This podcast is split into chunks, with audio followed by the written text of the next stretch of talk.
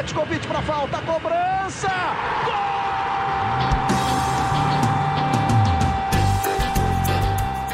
Está entrando no ar o podcast Sabe de quem? Do rubro negro, da nação, é o GE Flamengo.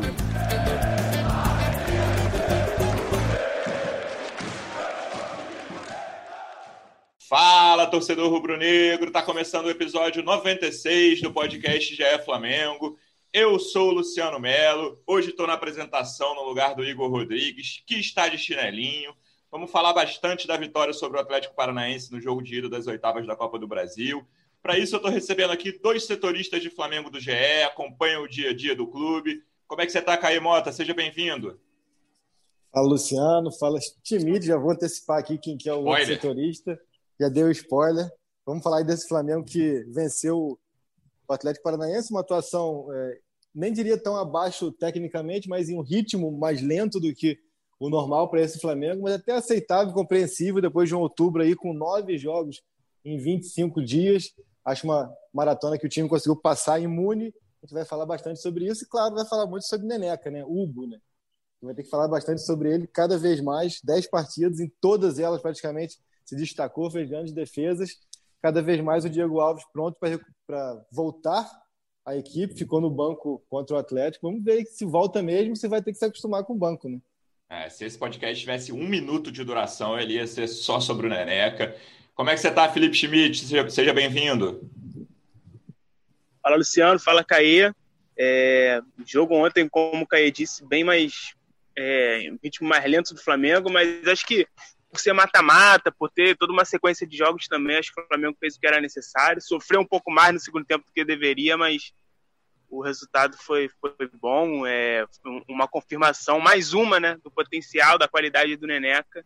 É, e vai, vai, esquentar essa briga pelo gol, né? Diego Alves voltando aí vai ser, vai ser um, uma, uma, uma coisa legal para gente, a gente observar nos próximos jogos. Certamente, estou bem curioso para saber o que, que o Domi vai fazer em relação a isso. Para o nosso ouvinte que morre de saudade do Igor Rodrigues, e também para aquele que não morre, ele mandou um recado para gente, vamos ouvir. Tamo junto, Caê, tamo junto, Timite. Tô fora hoje, infelizmente, por escala, por trabalho, não é por chinelo, igual vocês, seus canalhas, devem estar falando por aí. Mas eu não podia deixar de passar aqui hoje Primeiro, para mandar um abraço para toda a audiência do GE Flamengo, a galera tá sempre com a gente, manda mensagem durante o jogo e tudo mais. Então eu vim aqui fazer três ponderações rapidinhas. Primeiro, que homem é Neneca? Que homem é Hugo Souza? E se não fosse ele, nesse jogo da Arena da Baixada, eu não sei não, hein? Pegou demais, defesa em reflexo, pênalti do Walter, enfim. É um moleque que está se consolidando, que faz a gente pensar realmente em deixar um Diego Alves no banco, né? Para muita gente está se tornando natural, algo que era impensável há pouco tempo. Então, parabéns, que bacana ver o moleque só crescendo cada vez mais. Se deixar é episódio só dele, porque tá voando tanto. Segundo ponto, o Flamengo fez um bom resultado, né? Porque não foi o melhor jogo do Flamengo e a torcida tem que entender também que nem todo jogo vai ser goleado e tudo mais. Então, 1 a 0 fora de casa, numa competição de mata-mata, é um resultado bacana. E vou deixar o terceiro aqui, aquela que a gente gosta, Schmidt, aquela que a gente gosta, Caí. O Domi, né, no final, deu uma brasileirada, né, no final ali, segurou o jogo, fechou a casinha, chamou uma pressão. Então, eles também fazem, hein? Eles também fazem. Mas é isso, Flamengo com uma vitória importante. Eu queria deixar meu abraço aqui, tamo junto. Ótimo episódio 96, tá chegando 100. Tá chegando 100 que vai ser bacana demais. Um abraço. Bom, vocês dois já tinham citado aí na, na abertura, o Paulinho, o Igor Rodrigues, fala no, no áudio dele, foi, ficou bem aquém de um segundo tempo contra o Inter, de um jogo contra o Corinthians. E aí a gente pode discutir, né, Caí? Toda a questão da maratona, toda a questão técnica. O Atlético é um rival fraco, eu acho um time bem abaixo, acho um time que vai lutar até o fim contra rebaixamento no brasileiro, por exemplo, mas fez um bom jogo ontem. Dos jogos recentes do Atlético, eu vi alguns foi o melhor deles, dessa sequência horrorosa deles. Tem que dar mérito também para isso. O Flamengo chegou a levar uma pressãozinha ali no meio do segundo tempo. O time né, tem, certamente a ver com maratona também, de tirar o pé. Vem de muito tempo, outubro invicto, nove jogos. Como é, que, que você achou da atuação geral? É, Porque se você olhar individualmente, cara, é, eu até estava vendo as atuações, eu concordo, as notas que a gente deu lá no ge.globo barra Flamengo. O pior deles foi o Renê, na minha opinião, que entrou, fez pênalti, tomou cartão, não gostei da atuação dele. Mas individualmente o time não foi mal, assim. Também, né? Fora o goleiro, Bruno Henrique, o, assim, podemos discutir quem foi bem. Foi uma atuação de razoável para boa? O que você achou, Caio? Então, achei que foi uma atuação onde o Flamengo foi até muito autossuficiente, até por isso, por entender que o adversário era, era muito mais fraco. Acho que foi, que foi um início de jogo inteligente, onde o time tentou ter muita posse de bola para se adaptar e entender como é que funcionava ali a questão do gramado artificial da arena, que por Sim. mais que se jogue com constância, muda muito, questão de, de, de clima, de velocidade da bola, de estar tá molhado ou não estar. Então, acho que o início foi muito para isso. O time trabalhou muito bem a bola, mas no ritmo muito mais lento até para compreender isso e viu que conseguiria ditar o ritmo da partida mesmo naquela velocidade mais lenta. A partir ali dos 15, eu acho que o Isla começou a, a dar muita opção pela direita e facilitou com que o jogo fosse um pouco mais Foi. acelerado e, e, ofensivo e agressivo, tanto que é, as principais jogadas são com ele por ali, o gol sai com ele por ali, mas achei que foi um time que percebeu que mesmo sem dar tudo ali no sentido de velocidade, de intensidade, conseguiria controlar muito bem a partida. Foi assim no primeiro tempo.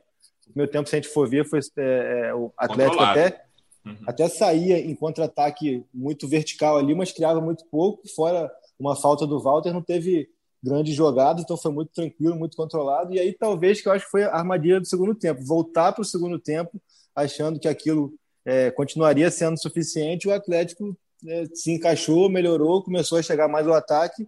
E quando o Flamengo tentou voltar a ter o controle do jogo, não conseguiu, porque já tinha um Atlético já muito mais acelerado, até para a gente fazer essa analogia na questão da velocidade, e empolgado. Então, acho que o time apostou muito na, no contragolpe com o Bruno Henrique, até teve umas duas chances razoáveis, não foram chances claras assim, mas aí também entrou em ação o Hugo, né, que acho que fez, fez a diferença, até mais é, foi, foi melhor do que os zagueiros, porque o Atlético até conseguiu finalizar bastante. Achei os volantes ontem até um pouco mais frouxos do que o normal, a marcação não estava tão ajustada. Dando mais espaço. Foi, dando mais espaço na cabeça da área ali e tal, mas assim, normal pela maratona, normal por ser um adversário muito mais fraco, então acaba que a, a guarda baixa um pouco também. Acho que um cara que foi muito importante para boas atuações nas últimas partidas foi mal ontem, que foi o Vitinho, foi abaixo do que ele vinha sendo, não conseguiu dar, dar ritmo ali no meio de campo, e sem o Gerson e sem o Vitinho também, sem dar esse ritmo, acho que,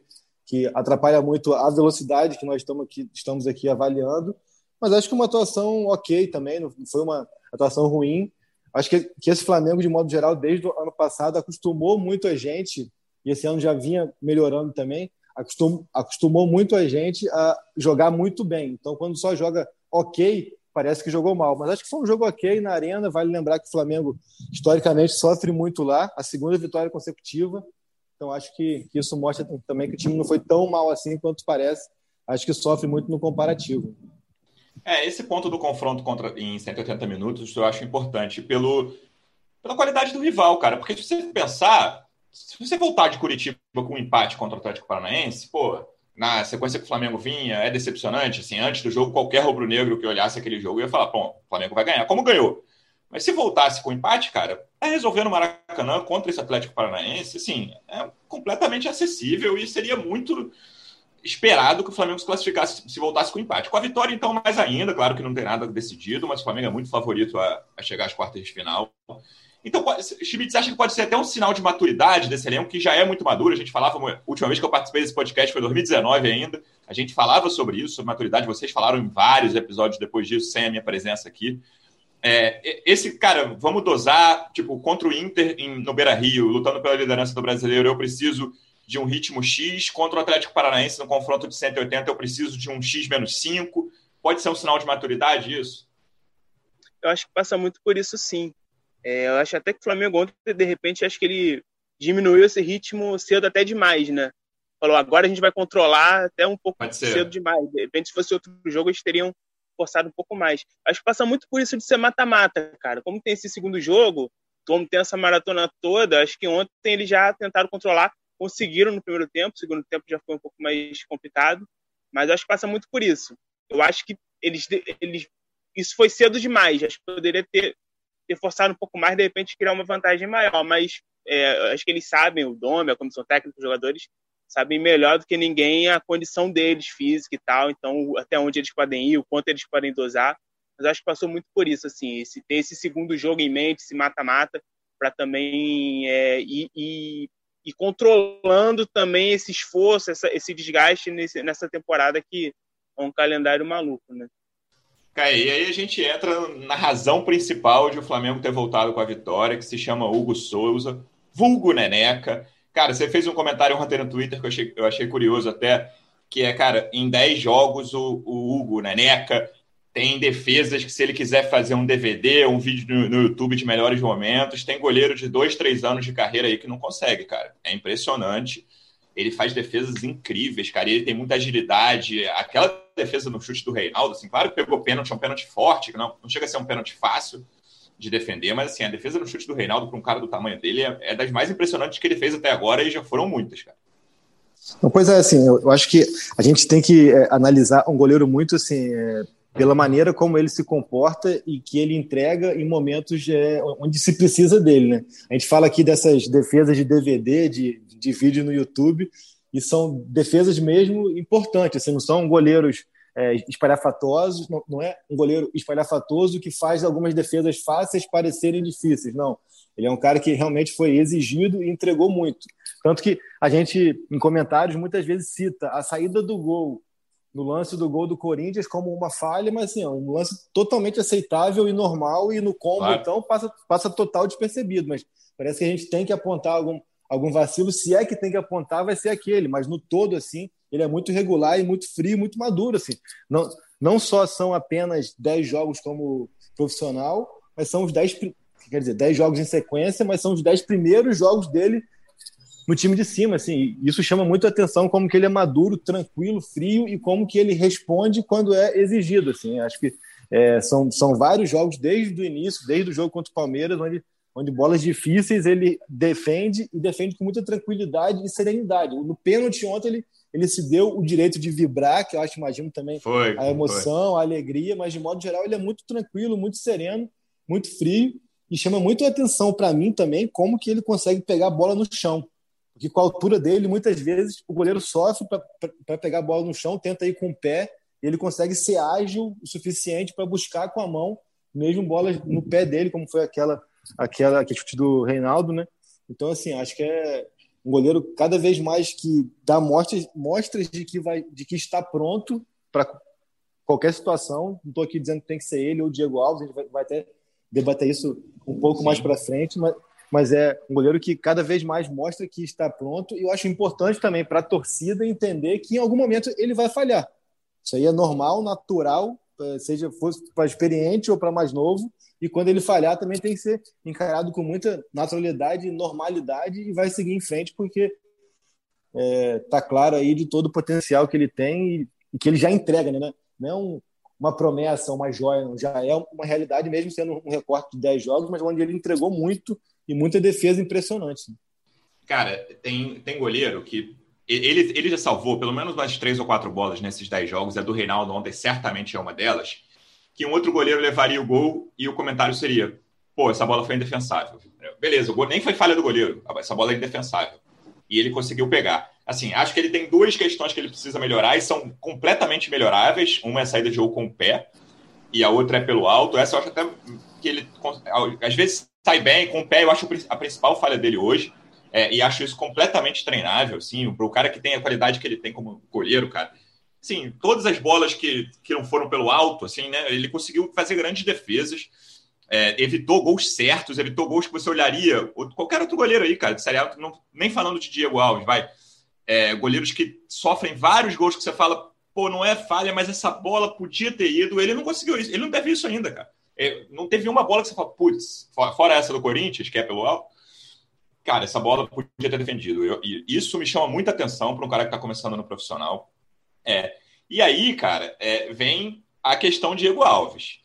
É, eu acho uma situação que não é ao que tudo indica, o, o, clima entre eles é bom. O Diego estava com uma cara ótima no banco, postou depois foto com, com o Neneca, falando, cara, primeiro de muitos pênaltis que você vai pegar. mas tem a questão da renovação. Como que está essa conversa, Schmidt? E você acha que isso influencia de alguma forma a escalação, ainda que seja de forma indireta? Não estou falando que alguém chega e fala, Domi, o Diego é banco. Não, tenho certeza que isso não acontece. Mas pode influenciar de alguma forma as tomadas de decisão do treinador? Cara, é a renovação, o passo que tá. Tá caminhando bem, estava encaminhado. É, tava um, uma pessoa até do staff do Diego Alves falou, me respondeu assim: ah, o papel e a caneta já estão na mesa, né? Mas acho que teve até um, uma postagem do próprio staff do, do Diego Alves no, canal de YouTube, acho que foi ontem, dizendo que travou no departamento financeiro do Flamengo, então tinha já um acordo, estava encaminhado, mas aí deu essa travada. Então eles estão conversando para resolver isso. Eu acho que vai sair essa renovação. Eu acho que o Flamengo também não, não, não pode é, abrir mão do Diego Alves é, pela experiência dele, pela, pela qualidade dele. Se você pensar também, cara, se o Neneca continuar assim, é, esse fenômeno ele não vai durar muito no Flamengo. Né? Ele não vai, não Sim, vai ficar é, muito. Aí, janela, não sei de janeiro, mas janela do meio do ano, um cara desse nível tão é, novo, cara. Aí, aí abre mão do Diego Alves, fica sem o Neneca, volta a ter o César e o Gabriel, entendeu? São, são goleiros que ali ok, né? Então, eu acho que vai, vai sair essa, essa renovação, tá, tá caminhando. É, o que me chamou a atenção no, no ontem é que a, a, balançadinha do Neneca no pênalti, né? Ele até posta em algum momento uhum. falar, ah, isso aí aprendeu com o Diego Alves. E também a postura do Diego Alves no banco ontem, né? É, participando, é, orientando os jogadores. Eu acho que aquele. E aquele vibrando com cada defesa do, do Neneca também, né? Isso eu achei legal. Exatamente. Eu acho que aquele episódio, acho que foi em 2018, o Caê vai saber melhor do que eu, que teve aquele entrevero com, com o Dorival Júnior, acho que foi, foi fim de 2018. Isso. Curitiba também, que... mas era jogo com o Paraná. É, eu acho que aquilo ali também, o Diego Alves, ele tá, ele tá preocupado também em mostrar que fica todo mundo, ah, será que ele vai aceitar a reserva? Será que ele vai dar outro, né? vai dar, vai dar problema isso. E eu acho que ele está tentando mostrar que não, sabe? Que ele é um. Ele, hoje acho que ele tem um, uma posição de liderança, de, de uma importância no elenco até maior do que naquela época. Ele, ele é capitão, ele é um dos caras, pô, uma das referências. Então acho que ele, ele mesmo vai ser muito importante para esse desenvolvimento do Neneca. Então acho que, que vai ser importante que ele jogue, que, que ele continue no elenco, que ele ajude o Neneca e acho que ele vai ter chance, acho que foi como o Caio falou, o Neneca em algum momento ele vai oscilar. Se ele não oscilar, ele é um fenômeno até maior do que a gente, que a gente pensa. É, então, acho que vai ter uma, uma chance ali para o Diego Alves. É jogo de Libertadores também, jogo mais, mais, mais cascudo. Mas eu também não vejo absurdo o Neneca continuar com o Diego dando esse apoio para ele, não. Acho que essa decisão do Domi aí, o Domi ganha muito bem para resolver esse problema aí. E, cara, o torcedor rubro-negro sabe muito bem de anos recentes aí, antes de 2019, que não dá para ter goleiro de nota 6 para baixo, cara. Não dá. Exatamente. No nível que o Flamengo joga hoje, o tipo de competição que o Flamengo disputa, mesmo se o Neneca não oscilar, vamos lá, é o goleiro fenômeno que vai sair em junho do ano que vem para um clube grande da Europa. Ele vai ficar fora de, de jogo, cara, seja por suspensão, seja por lesão leve, lesão séria, bate na madeira aqui, bati. É, então não dá para ter, cara. O, Diego, você não você deixar de contar com o Diego, na minha opinião, é um erro. Claro que tem toda a negociação financeira aí que não faz parte da minha alçada, ainda bem. Tem como o Schmidt falou, tem, tem gente que ganha bem para isso. É, mas, cara, eu acho fundamental continuar com os dois no elenco, Caê, porque não dá para ter goleiro mais ou menos em jogo grande. O Flamengo só disputa jogo grande. Tirando o início de Carioca, o Flamengo só disputa jogo grande, cara. Não, sem dúvidas. Acho também que vai sair a renovação. Tem algumas arestas aí a serem aparadas, é, é, falhas de comunicação de, de, departamento de futebol. Basicamente aquela aquele conflito eterno de Ninho e Gávea, que um aceita, outro diz que não, um diz que não, outro diz que sim. Enfim, mas são coisas que eu acho que com o tempo vão ser definidas. Não são é, tão simples assim, mas, mas acho que vai acabar definindo.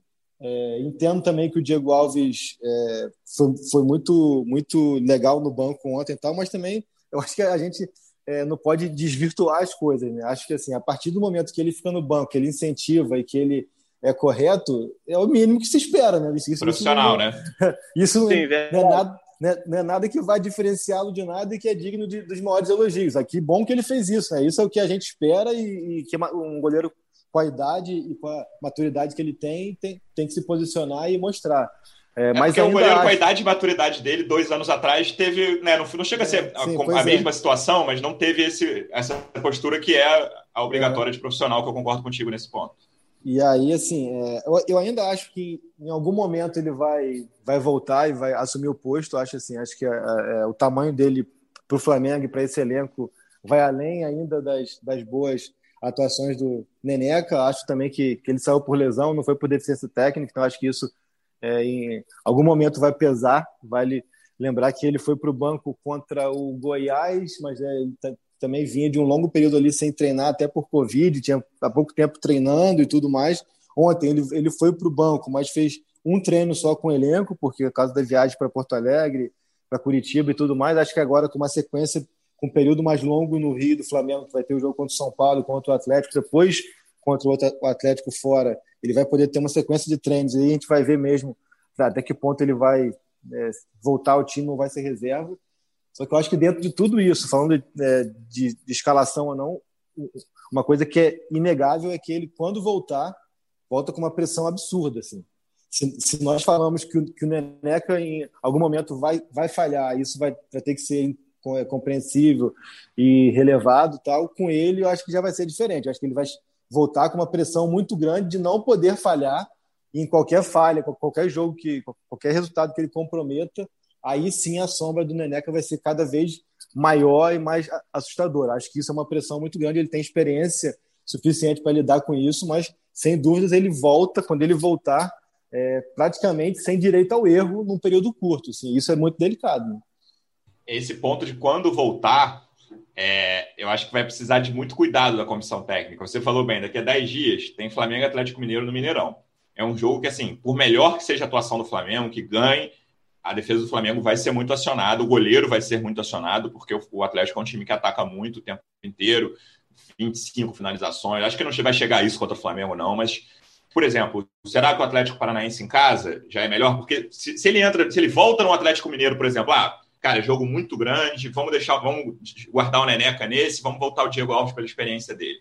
E aí, qualquer coisa que acontece, tipo, 10 minutos, ele falha da forma, por exemplo, que o Isla falhou, que o Gustavo Henrique falhou contra o Inter, que, que é normal, cara, é muita pressão para ser o jogo de volta dele, né? Esse, isso vai ser uma coisa que o Domi vai ter que conduzir, Schmidt. É o momento da possível volta do Diego Alves também, para minimizar riscos. Claro que ele não consegue acabar com riscos, mas minimizar possíveis problemas na frente também.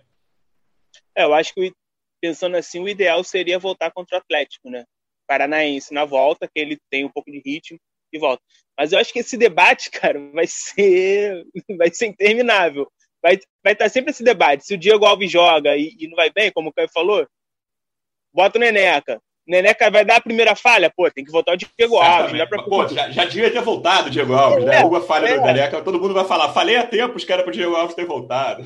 Esse debate vai ser eterno, assim, é, enquanto o titular estiver em bom nível, vai ser tranquilo. Agora, se o titular não estiver em bom nível, vai ser sempre aquilo do. O reserva vai estar sempre melhor, né?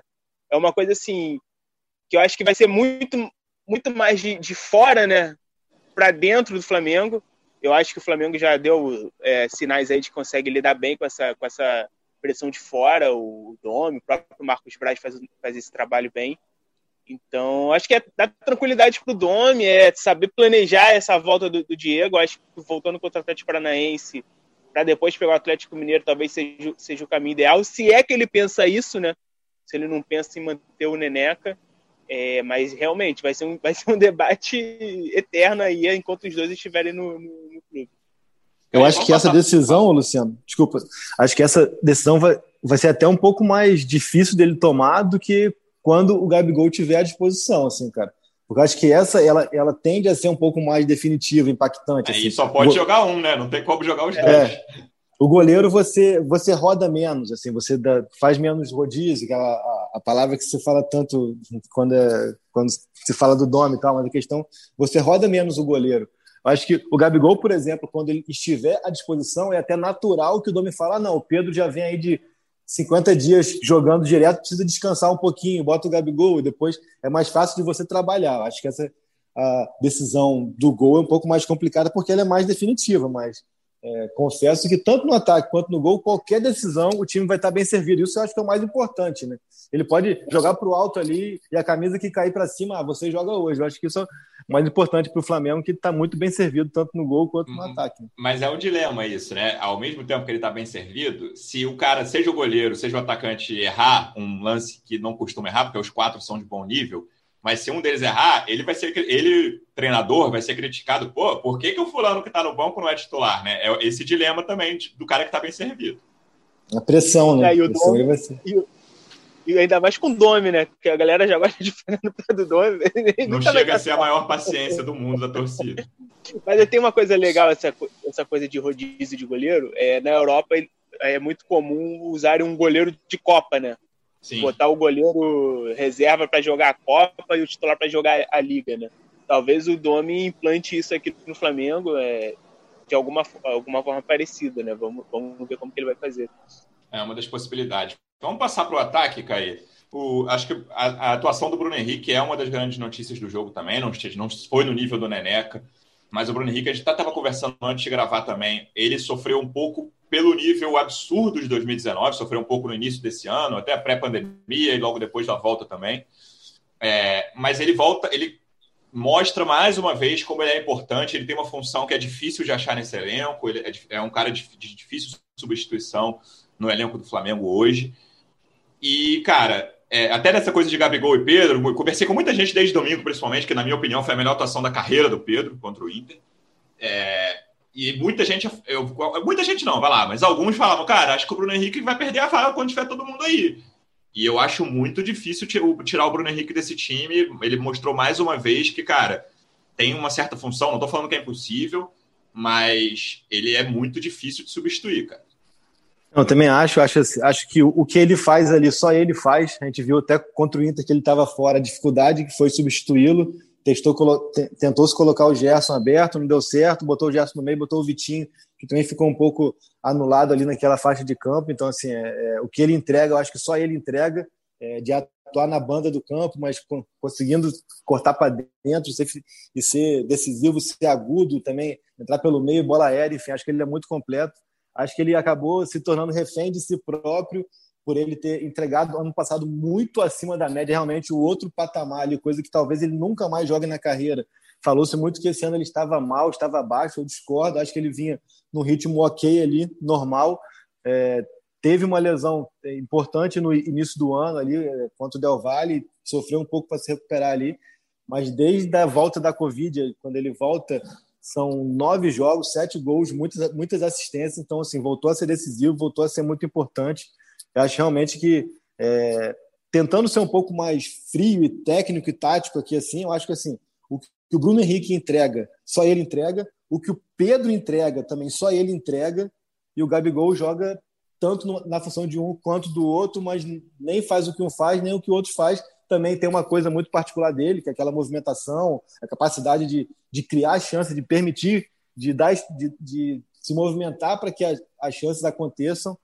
É, vai ser muito difícil essa escolha ali, mas acho que assim, é, o que o Bruno faz no elenco só ele faz. A gente pode, poderia ver de repente um Pedro Rocha que joga também ali de pé invertido, tal, mas não chega nem perto de ser não tem decisivo, a sexta marcha também, né? É, decisivo e, e, agudo como o Bruno é. Então assim, acho que que ele no nível que ele está, acho que para mim ano passado ele já foi o, o, o grande nome da temporada, assim mesmo, com o Gabigol sendo o goleador, mesmo eu sendo muito fã da Rascaeta, acho que faltou a ele um pouco mais de jogos. Acho que o Bruno foi o cara ali que entregou em todas as competições, não à toa.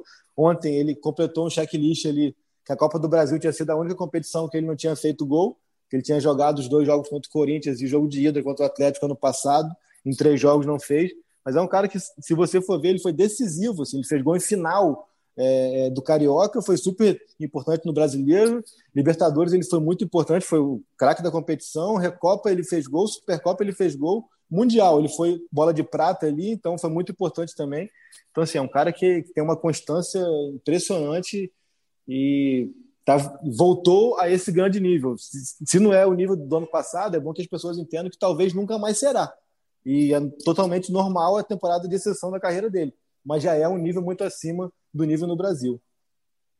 É, no ano passado, cara, os momentos em que o Flamengo tinha dificuldade, que nem eram tantos assim, mas isso me parecia muito claro, que até o próprio time buscava a velocidade do Bruno Henrique, cara, vamos ver o que, ele vai conseguir, ele era o cara que furava defesas, claro que você tinha Rascaeta, Berto Ribeiro, Gabigol, assim, tinha muita opção, mas eu, na minha cabeça, era isso, assim, os momentos de dificuldade do Flamengo, não é bola do Bruno Henrique, vai lá, mas assim, a, a principal esperança era o Bruno Henrique, e ele nesse nível, eu, acho difícil até que ele tenha um nível igual ao de do, aquele, aquele segundo semestre de 19. Mas o nível de ontem, por exemplo, ele é, é titular absoluto, o Schmidt. E aí, com Gabigol e Pedro, sei que vocês já conversaram sobre isso no último episódio também, mas a novidade é. Não é novidade, né? Mas assim, o Bruno Henrique se firmando novamente como um cara decisivo para o Flamengo. Como é que faz nesse setor ofensivo? É, eu acho que ele tem, ele resolve muito ali a, a situação ofensiva, né? Jogando pela esquerda. É, acho que o que me impressiona mais é a capacidade dele chegar na área também, né? Ele não é aquele pontinha corredor que tem todo clube brasileiro, né? Aquele pontinha que corre corre e não faz nada. Ele, além de, fazer, de jogar pela esquerda, de criar, de, de ajudar, ele aparece muito na área, cara. Ele finaliza muito bem, assim, tá sempre bem posicionado. Eu acho que isso para mim é um diferencial dele. É, eu também não vejo ele saindo desse time, não, cara. Eu acho que ele, ele ajeita muito bem, ele resolve muito bem o problema ali pela esquerda. É, eu tinha muita expectativa de ver o Pedro Rocha, mas o Pedro Rocha são muitos problemas físicos, né? Não consegue ter uma sequência, não consegue é, mostrar serviço. É, talvez seja o cara, fosse o cara que pudesse dar um, um respiro ali para o Bruno Henrique. Mas eu acho que continua. Eu, eu, tenho curiosidade de ver, cara, o Gabigol jogando por dentro, atrás do Pedro. Acho que talvez ali, de repente, ele, ele pudesse ter até um pouco mais de, de desempenho, mais do que na ponta direita. Ele teria uma liberdade muito grande de se movimentar, ele, tá, ele, ele ele incorporou isso ao jogo dele, nessa capacidade de assistência de criar jogada. É, então eu, eu, eu, tenho uma curiosidade de ver o Gabigol ali, de repente ele voltando, né? É, se em alguma eventualidade o Domi entender que tem que jogar ele o Pedro, de repente ele jogue por ali. Mas aí teria que abrir espaço para Rascaeta também, né? Então é um, é um quebra-cabeça complicado ali de resolver. Mas acho que o Bruno Henrique ele, ele, ele é titular, ele entrega coisas que os outros jogadores não entregam essa capacidade de, de, de, fechar o lado, de jogar pelo lado em velocidade. Eu acho que foi algo que faltou muito contra o Inter, por exemplo. Aquela pressão absurda do Inter no primeiro tempo, né, de saída de bola. Se o Flamengo tivesse um Bruno Henrique pela esquerda ali para jogar uma bola mais longa, dar essa opção de velocidade, é, acho que facilitaria muito a vida do Flamengo. Então acho que ele, ele, ele nessa fase já nesse nível ele já é já é bem bem importante para o time com todos ali à disposição, Caê, é, conhecendo o pouco que a gente conhece do Domi nessa situação também, não é? é um cara que tem um trabalho curto até agora no Flamengo. A Rascaeta fora, um dos dois centroavantes fora, o que, que você imagina que ele possa fazer? Cara, é, eu acho que com todo mundo à disposição ali, final da Libertadores, ele tem todo o elenco. Eu acho que por características ele colocaria é, Arrascaeta, Ribeiro, Bruno Henrique e Pedro, porque eu acho que ele conta muito com essa questão do, do atacante, como é o Pedro, que fica mais. que, que faz o pivô, que, que, dá respiro ao time, que, enfim, que faz o peão ali, da maneira que o Pedro faz, e fica um pouco mais, como todo mundo gosta de falar, posicionado ali, é, mais pelo meio. Né? Não que o Pedro seja aquele, aquele cara que fica ali sem é, é paradão, pelo contrário, acho que ele dá, dá muita opção e, e, tem muito recurso, o que torna ele ainda mais importante é, nesse cenário. Então, acho que em condição normal, todo mundo à disposição. É, a minha dúvida seria mais até mesmo o gol. De resto, não tem muito para onde fugir de Isla, Rodrigo Caio, Natan, Felipe Luiz, Thiago Maia, Gerson, Arrascaeta, Ribeiro, Bruno Henrique e Pedro. E aí, vamos ver como é que ele vai conduzir a questão de bastidor aí com o Gabriel, tudo isso. Mas eu acho que vão, vão ser pouquíssimas opções, é, pouquíssimos momentos onde ele vai ter todo mundo à disposição e ali na ponta dos cascos. Então, acho que até por isso ele vai rodar bastante. Ele sendo inteligente, ele é inteligente, ele vai saber conduzir isso bem. Porque acaba que sempre poupa um, descansa outro, e alguém vai estar suspenso, lesionado. Mas, na minha opinião, com todo mundo à disposição, ele, ele faria isso. Que não é o que eu faria. Eu ainda colocaria o Gabigol, porque eu ainda respeito muito a questão da hierarquia, Mas, tudo que foi o, feito. O que você faria? Quem você tiraria dos os cinco da frente à disposição? Quem ficaria fora do time do Caê? Ah, cara, eu iria manter o quarteto do, do ano passado. Acho que, enfim, tudo que foi feito, tudo que foi realizado, eles deixaram claro também o, é, o que eles podem entre, entregar. Acho que o Gabriel não saiu por falta de, de entrega ali, de, de, de, performance. Ele tinha também, acho que, é, cinco gols em seis jogos, algo, algo assim, quando ele lesionou. Então, até que se prove o, o contrário, eu manteria o quarteto do ano passado. Mas acho, acho muito difícil que esteja todo mundo à disposição e tenho quase certeza que o Domi não fará isso. É, assim, eu falei isso no, no domingo à noite, eu disse que eu conversei com vários rubro-negros. É, o, o, nível do Pedro, ele tá num excelente nível, ele é um ótimo jogador, assim, não deixa fazendo, fazendo a ressalva de, de, início. Mas não é o de domingo, assim, aquele nível é nível, aí brincando com o Luiz Roberto que ele falou, ele teve uma atuação de Lewandowski, o Pedro contra o Internacional, ele não errava, cara. Claro que ele perdeu o gol ali, que o, cara, o Heitor tirou em cima da linha, mas fora isso, assim, a bola chegava nele, ele, ele sempre dava sequência, sequência bem, cara. É uma atuação, sei lá, tal, talvez a melhor atuação individual de um atacante no Brasil esse ano, sabe? Assim, é, é, não, não é o nível normal, porque, cara, talvez só o Lewandowski no mundo seja um atacante que consiga ter aquela, aquele tipo de atuação três, quatro vezes por mês, né? Nem todos os jogos. É, as, as atuações anteriores do Pedro, que já vinha muito bem, claro que não foi um. Não foi do nada a atuação dele contra o Inter, mas são mais comparáveis às que o Gabigol teve no ano passado e várias boas que o Gabigol teve esse ano também. Por isso que eu tô curioso, assim, com essa dinâmica. Eu quero ver, é, sei lá, um jogo de Racing. Quero ver Libertadores com os cinco à disposição. Seja em Buenos Aires, seja no jogo do, do Rio. Porque o Pedro é excelente, o Pedro vem muito bem, tá fazendo muito gol. Talvez, talvez não, encaixa melhor nesse no esquema que o Domi quer, como o Caio falou. Mas eu tenho dúvida até desse processo de botar o Gabigol no banco num jogo de Libertadores, por exemplo, Schmidt. Vai lá, Racing Buenos Aires, jogo de ida. Gabigol banco. Como vai ser esse processo também? Eu acho que também que depende muito do adversário. Acho que o Dome ele se falta muito pelo, pelo adversário também, sabe? Se, dependendo do adversário, ele vai usar um ou outro. E aí ele tem que. Não sei se, se ele tem que, mas eu acho que ele pode justificar as escolhas dele né, com base nisso, né? É, aí vai do jogador entender ou não, mas, por exemplo, ele pode achar que contra o Racing ele, ele precisa de um, de um pivôzão como Pedro. Então, Gabigol, esse jogo preciso disso, você fica no banco, é, contra o Atlético Mineiro, eu quero um jogador mais móvel, você vai jogar. É, eu acho que ele, acho que a saída é essa, né? Ele, ele se pautar pelo adversário, que eu acho que ele já faz isso, ele, ele roda muito o time também um pouco com base nisso e ter essa, não sei se ele precisa justificar para o jogador, né? Tem todo esse debate sempre se técnico tem que explicar para o jogador porque está tirando ou não. Mas eu acho que ele pode se pautar sempre nessa questão tática. É, é, um, é uma coisa muito difícil, cara. Eu, eu concordo com o Caio, eu acho que eu, eu manteria o quarteto. É, o Pedro vem de uma fase muito boa, mas também ele já teve uma fase um pouco antes que, também já entrava, também não, não entregava tanto. Acho que também o time todo também não estava numa fase tão boa. Mas o Gabigol, o Gabigol, cara, é, ele não saiu por jogar mal, né? O Gabigol estava entrando, estava jogando bem. O último jogo ele deu assistência para o Pedro fazer gol. Ainda, era o artilheiro do time até pouco tempo, até o Pedro engatar essa sequência. É, eu acho que, acho que a decisão do Dome vai ser muito nisso, vai ser muito questão tática, adversário e com, com quem ele encaixa melhor. E aí eu também não descarto, de repente, ele tirar um, um Bruno Henrique, um Arrascaeta e testar outras coisas também. Tem uma questão aí, Luciano, só para hum.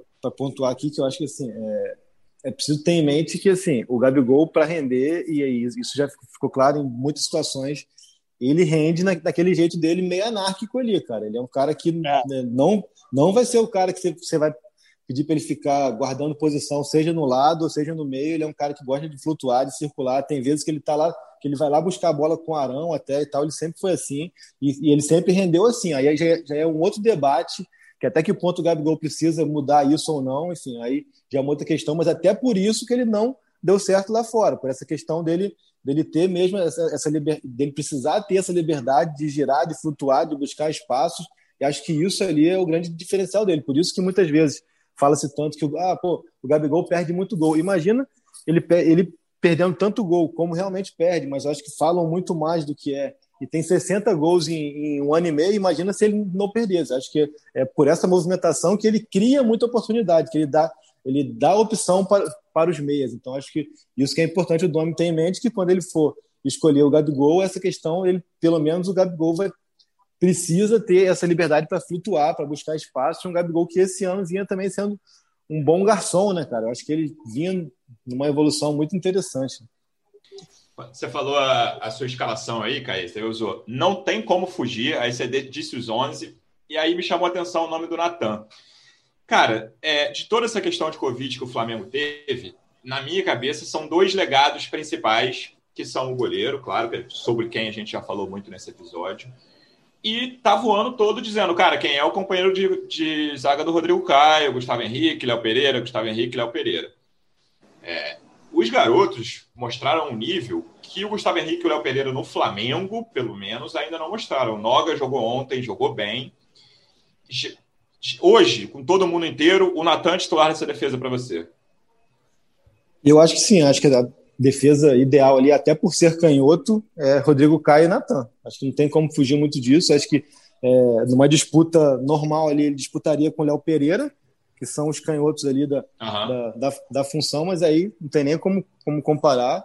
E está cada vez mais claro ali, assim, de que é, os garotos entraram e entregaram muito mais do que os dois reforços entre, entregaram em oito, nove meses. Né? Gustavo Sim. Henrique e Léo Pereira é, não conseguiram é, passar a confiança e a segurança que a posição pede. E uma coisa que me chamou muito a atenção ontem é quando o Domi faz a escolha pelo Noga e não pelo Tuller, então fica também cada fica muito claro também que essa fila aí já está sendo ultrapassada. Então acho que o que o Noga e o Natan realmente conseguiram é, ganhar espaço, dar conta do recado.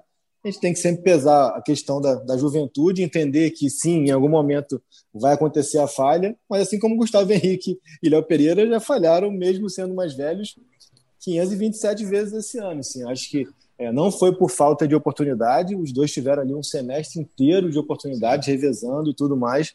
É, não conseguiram passar a confiança, não conseguiram é, encaixar ali. É, e acabou que o Natan, enfim, ele, ele impressiona mesmo, assim, né?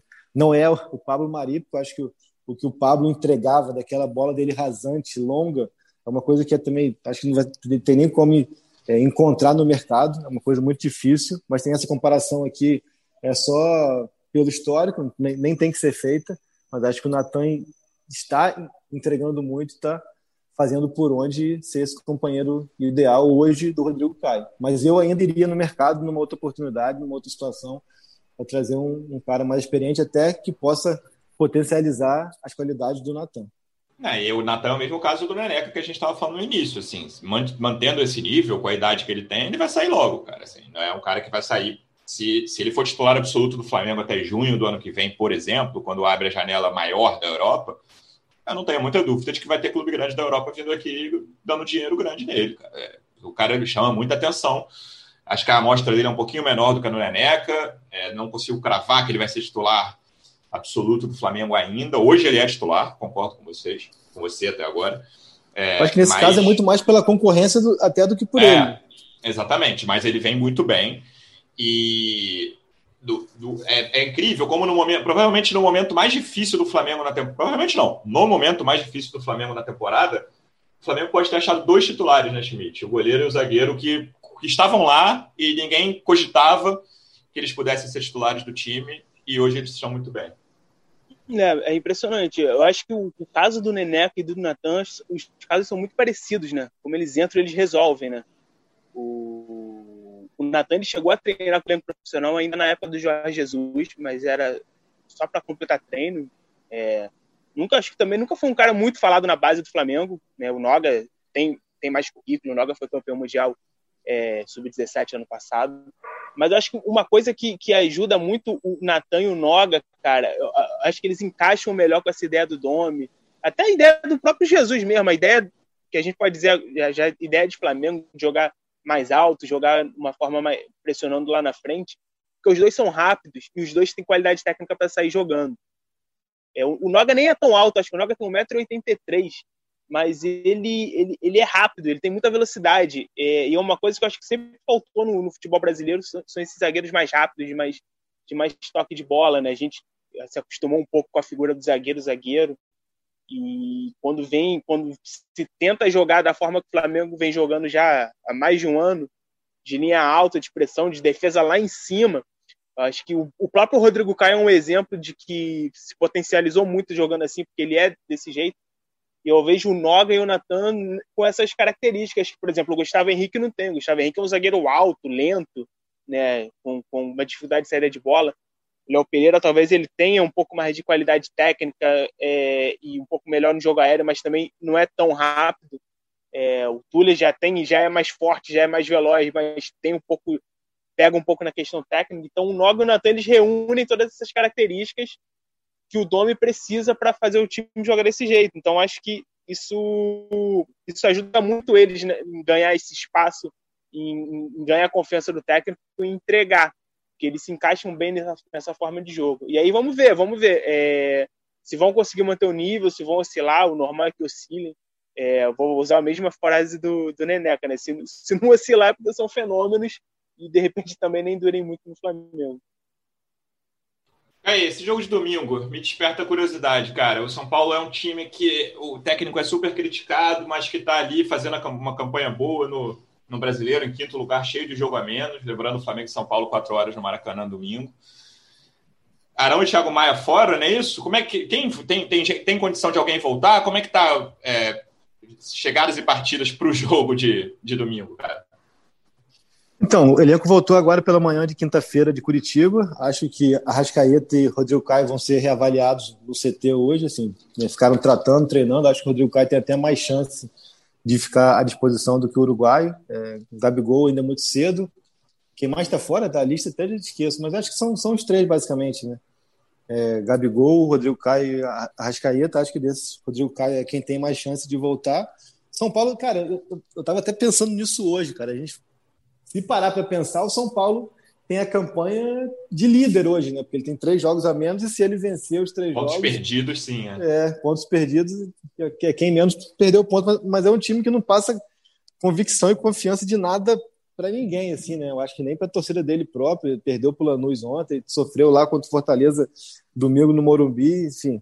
Acho que é um adversário direto com menos cara de adversário direto hoje, né? Se você perguntar para qualquer um, vão, vão falar que a disputa está entre Flamengo, Inter e Atlético, mas é um jogo para o Flamengo é, no Maracanã, em casa, demonstrar a força que tem e vencer. Acho que tem, tem bola para vencer sem sustos, até pelos vacilos defensivos que o São Paulo dá, mas é um jogo para ficar atento também àquela saída de bola ali é, mais baixa que o Flamengo também tem. Acho que vai ser legal que tem algumas características ali espelhadas do jogo de um e de outro Vamos ver como é que vai ser, como que o, que o time vai encaixar a marcação nisso.